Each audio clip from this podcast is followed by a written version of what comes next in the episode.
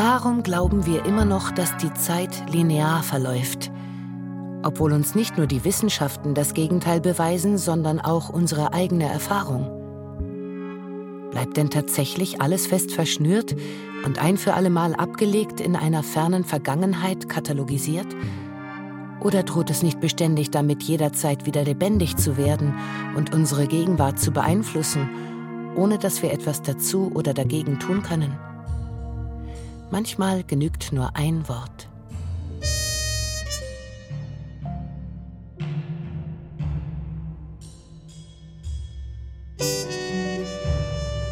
Stahnke.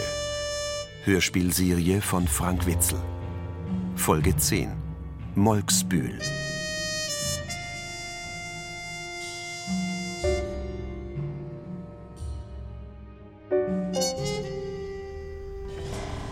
Das dermaßen Hanebüchen, was Sie sich da ausmalen, dass mir wirklich die Worte fehlen. Und als hätten wir nicht wirklich schon genug Probleme. Was glauben Sie wohl, wie es meiner Tochter geht nach dieser ganzen Sache? Henriette. Ja, Henriette. Entschuldigen Sie, Frau Richter. Ich habe wirklich vollstes Verständnis für Ihre Lage und möchte Ihnen auch wirklich nicht zu nahe treten. Aber war es nicht etwas leichtfertig, Ihre Tochter immer weiter zu Ihrem Ex-Mann zu schicken, der immerhin schon mehrere Wochen abgängig war? Was reden Sie denn da? Ich habe Henriette doch nicht zu ihm geschickt. Sondern? Sondern zu Sandra. Ah.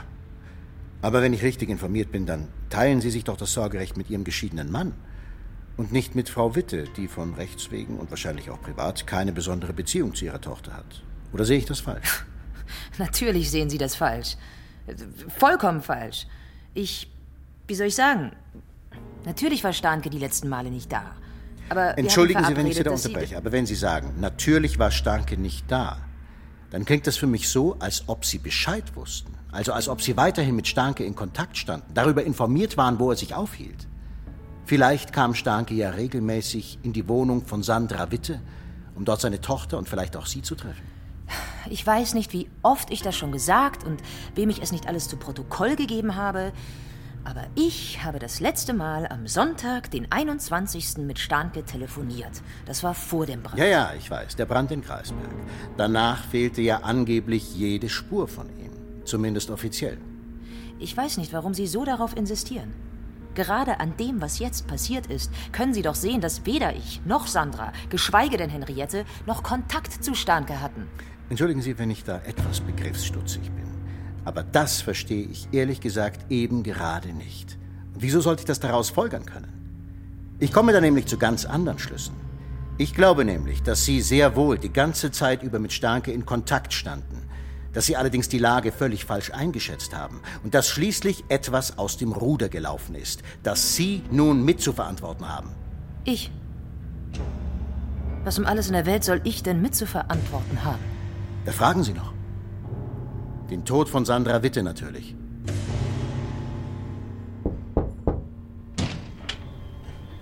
Ist meine Frau da? Dann hätte ich sie ja wohl kaum hierher bestellt. Bitte vergessen Sie nicht, dass ich Sie so gut wie nicht kenne. Ich habe keine Ahnung, was Sie da eigentlich im Schilde führen. Gar nichts weiter. Ein einfaches Geschäft. Ein einfaches Geschäft? Gott, wenn ich sowas schon höre. Ein einfaches Geschäft, auf das ich mich ja nun leider etwas naiv und blauäugig eingelassen habe. Und ich dachte, die blaue Stunde sei ein wenigstens einigermaßen seriöses Unternehmen. Aber was hier jetzt vor sich geht, das ist eine ganz miese, kleine Erpressung, so wie man sie sich auf dem Straßenstrich und am Bahnhof vorstellt. Niemand hat sie gezwungen, bei uns ein Profil anzulegen und Kunde zu werden. Tja, und wenn Ihnen die Bahnhofsgegend besser behagt, dann sind Sie bei uns wahrscheinlich wirklich falsch. Jetzt hören Sie doch mit Ihrem seltsamen Sarkasmus auf und kommen Sie gefälligst zur Sache. Ja, gern. Zur Sache also. Wo fange ich da am besten an? Am besten vielleicht mit meinem Job hier, in dem Unternehmen Ihrer Gattin. Und? Wir wissen ja alle, die Zeiten sind hart und so ein Prozess, der zehrt am Renommee. Vor allem kann man sein Geschäftsmodell nicht mehr so einfach weiter praktizieren. Schließlich steht man von nun an unter einer gewissen Beobachtung. Bitte ersparen Sie mir doch Ihre Reflexionen über den Zustand der Welt im Allgemeinen und dem Ihres Privatlebens im Speziellen. Sie wollten zur Sache kommen. Gerne. Sie können sich ja vielleicht vorstellen, was sich hier in diesem Laden, pardon, diese Firma, an wertvoller Zeit und guter Arbeit investiert habe, für ein, na sagen wir mal, nicht gerade sehr fürstliches Gehalt. Wenn das alles hier dicht gemacht wird, dann haben Sie doch längst Ihre Schäfchen im Trockenen, während ich mit rein gar nichts hier rausgehe. Keine Abfindung, keine Entschädigung, gar nichts. Das mag ja alles sein, mein lieber Herr Egelmann. Aber da sprechen Sie leider mit dem vollkommen Falschen. Denn für das alles hier bin nun mal nicht ich zuständig, sondern meine Frau. Also bitte wenden Sie sich an sie. Es erscheint mir aber wesentlich erfolgversprechender, wenn ich mich stattdessen an Sie wende. Aber was wollen Sie denn von mir? Sie machen sich da ganz falsche Vorstellungen. Ich weiß über die IGWT weniger Bescheid als Sie. Viel weniger. Das mag schon sein, aber dafür kennen Sie Ihre Frau wesentlich besser als ich. Sehen Sie, es gibt da einige dunkle Punkte, in die könnten Sie vielleicht etwas Licht bringen. Was für dunkle Punkte? Zum Beispiel die Beziehung Ihrer Frau zu einer gewissen amerikanischen Religionsgemeinschaft. Und wenn wir schon dabei sind, auch die Beziehung zu einer nationalen Vereinigung im malerischen Tiefenroda. Sie fantasieren, Egelmann, wirklich. Ich weiß nicht, was Sie sich da zusammenreimen, aber daran ist wirklich kein Fünkchen wahr. Auch gut, auch gut. Dann versuche ich es, wie Sie mir geraten haben, doch wohl lieber direkt bei Ihrer Frau. Sie kennt ja bestimmt Ihren Turbo Porsche 69, oder? Und weil niemand aufgemacht hat, hast du deine Mutter angerufen. Ja, Und was hast du in der Zwischenzeit gemacht? naja, gewartet. Du warst die ganze Zeit vor der Tür? Nicht die ganze Zeit. Die Frau Weber von unten drunter, die hat mich dann doch mit in ihre Wohnung genommen. Das heißt, es könnte in dieser Zeit. Wie lange hat das gedauert, bis deine Mutter kam? Eine Viertelstunde doch mindestens, oder? Ja, Also es hätte in dieser Zeit auch jemand in die Wohnung gehen oder die Wohnung verlassen können. wer hätte denn die Wohnung verlassen sollen? Da war doch niemand. Ich meine, außer Sandra. Wann hast du denn deinen Vater das letzte Mal gesehen? Er war nicht da. Was soll das denn? Er war nicht da. Das habe ich doch schon tausendmal gesagt. An einem Wohnhaus am Ortsende das Schild Paradise Beach. Thailändische Spezialitäten, Cocktails, Parken im Hof.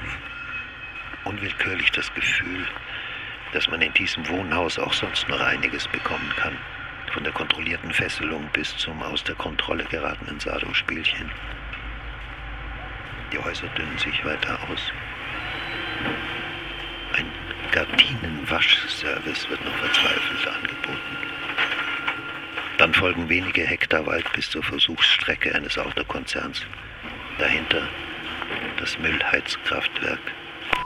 Sag mal, sagt dir ein gewisser Herbert Kaumeister etwas? Kaumeister. Kaumeister. Nein, spontan erstmal nicht. Warum? Da möchte ich gern sprechen. Nicht? Ja, nicht dich persönlich, aber er hat nach dem leitenden Ermittlungsbeamten gefragt, der für die Grünsheimer Frauenmorde zuständig ist. Und? Was soll das? Meinst du, da steckt was dahinter? Keine Ahnung. Kann ich nicht genau sagen. Kaumeister ist auf Einbruch und Betrug spezialisiert, kommt aber dabei viel rum, wenn er nicht gerade einsetzt. Die Kollegen haben ihn vor zwei Tagen in Molksbühl festgenommen. Dem Villenviertel. Ja, genau.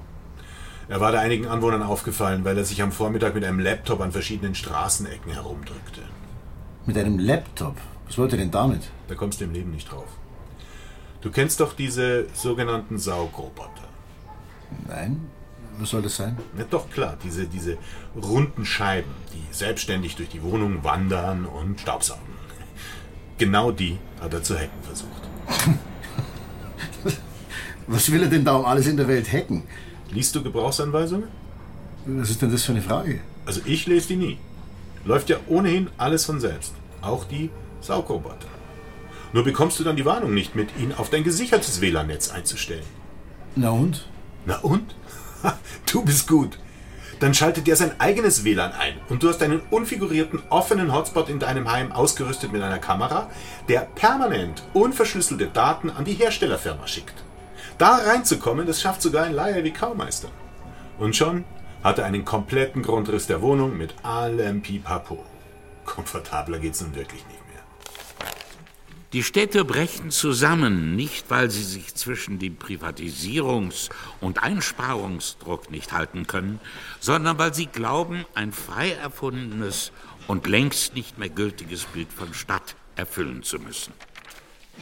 Es ist das kapitalistische Bild der Stadt, das so tut, als gäbe es keine Geschichte, kein Unbewusstes, keine Psyche, als sei alles planbar, veränderbar, am besten umsiedelbar wie in autoritären Gesellschaften.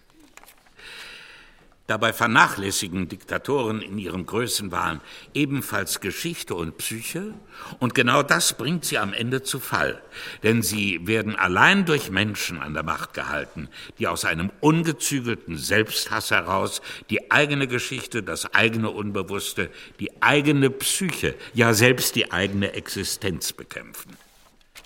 Solch eine Gemengelage ist kaum zu kontrollieren und kann sich jederzeit gegen einen selbst wenden.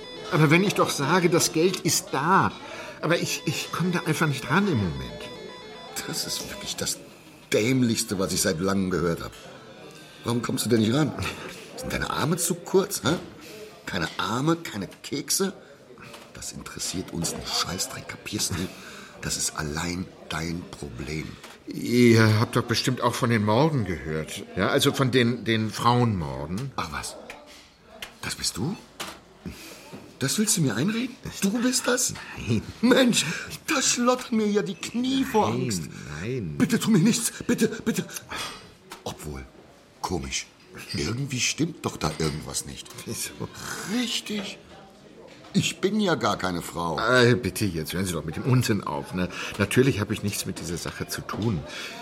Nicht das Geringste, aber eine dieser Frauen, also das ist alles noch nicht geklärt und ich kann da auch nichts genaueres sagen. Das müssen Sie verstehen. Aber eine dieser Frauen, die war eben kurz davor noch bei meinem Wochenende. Ja, dein Wochenende. Ja. Genau. Das sollte schließlich das große Geld einfahren. Deshalb hast du doch überhaupt noch die Verlängerung bekommen. Ja, doch, ja. Und das hat doch auch alles ganz wunderbar geklappt. Äh, nur dass dann diese Sache, also äh, wie gesagt, und gestern war die Polizei bei mir und deshalb. Die Polizei war also bei dir. Und? Was hat die Polizei denn von dir gewollt? Ja, nein, nein, halt, lass mich raten.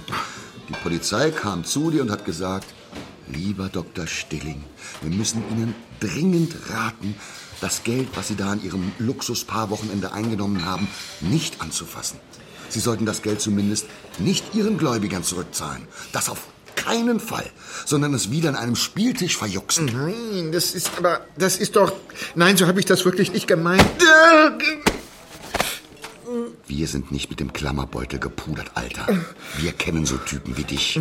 Der Polizei, der kannst du den ganzen Blödsinn erzählen, aber nicht uns. Und wenn du nicht in genau zwölf Stunden mit dem Geld anrückst, dann würde ich mich an deiner Stelle besser gleich freiwillig stellen und alle ungeklärten Frauenmorde der letzten zehn Jahre gestehen, damit du bis zu deinem Lebensende nicht mehr aus der Sicherheitsverwahrung rauskommst.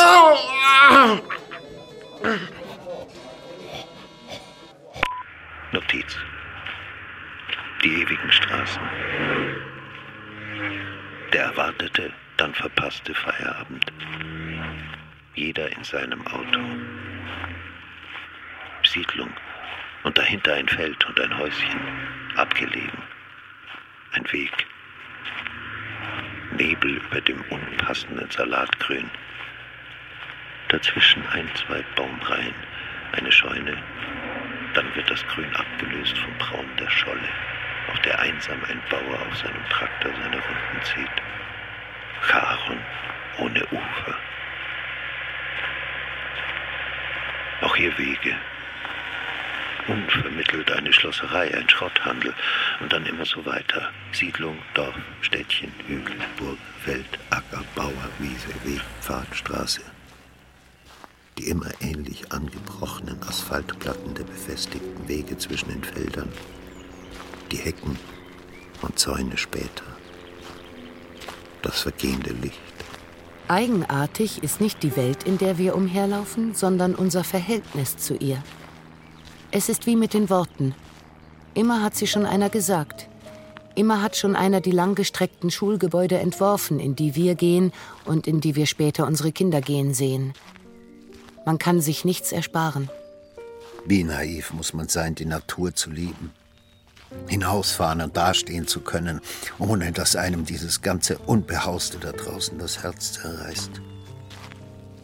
Es ist eine eigenartige Sentimentalität zu denken, dass ich mich damals, als ich an dem Sonntagnachmittag mit Almut die Anhöhe zwischen den Maisfeldern hochging, hätte anders entscheiden können.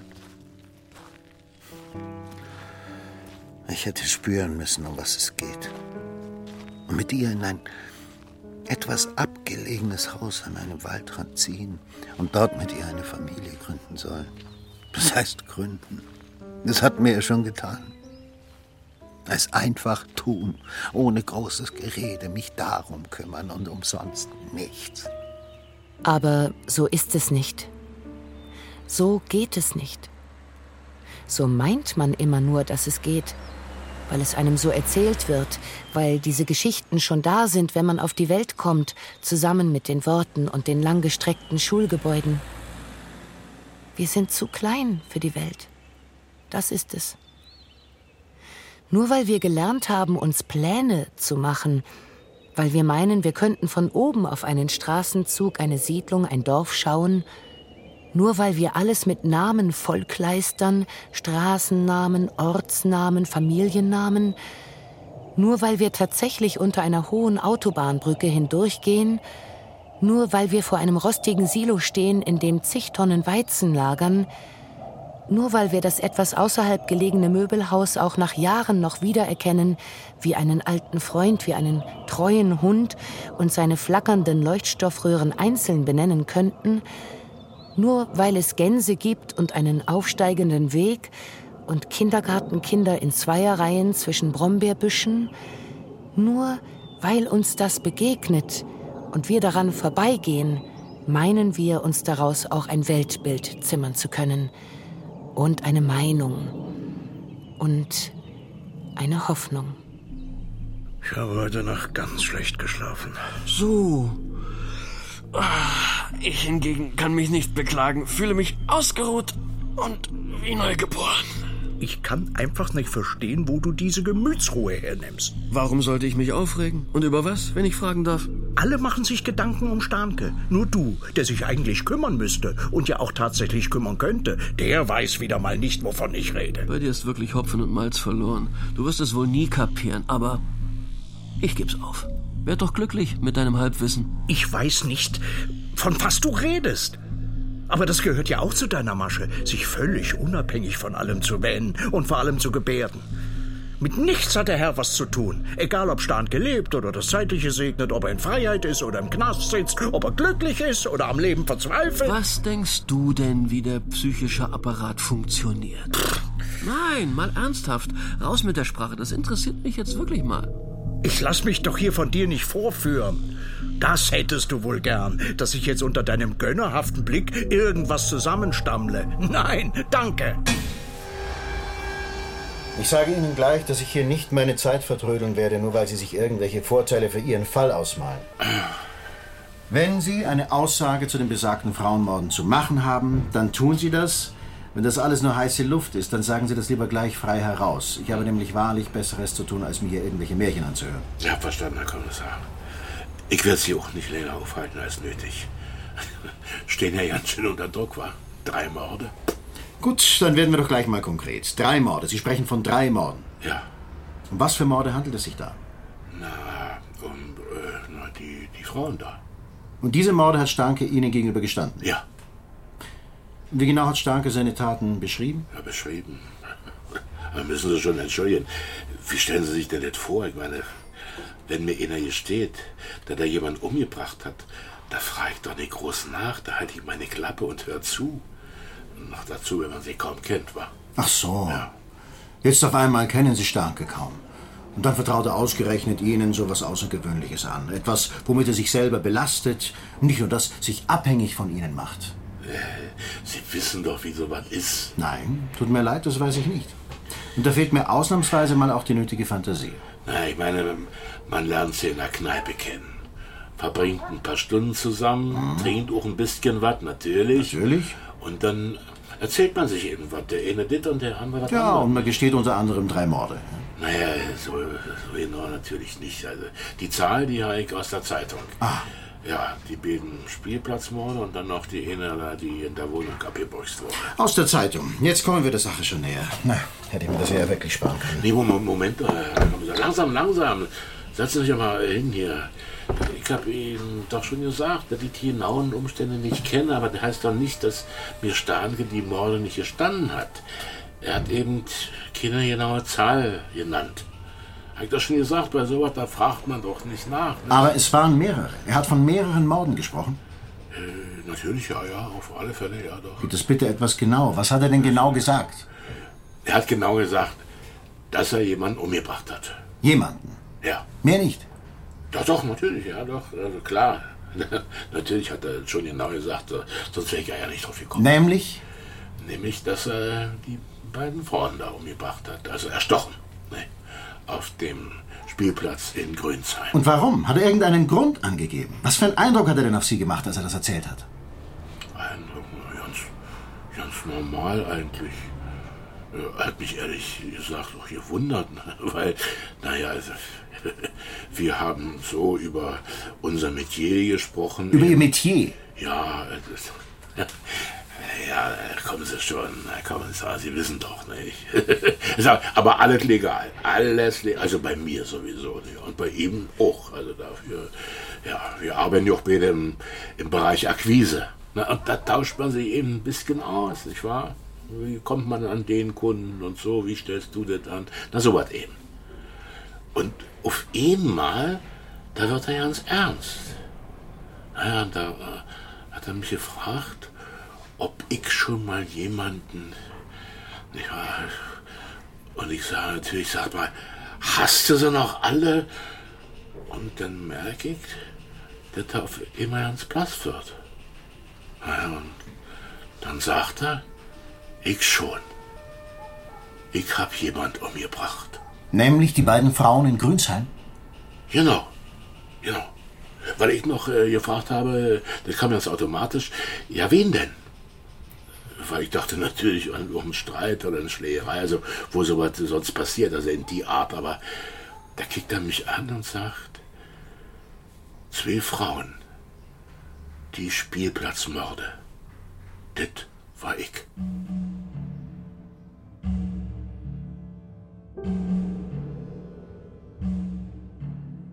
Sie hörten Stahnke, Hörspielserie von Frank Witzel.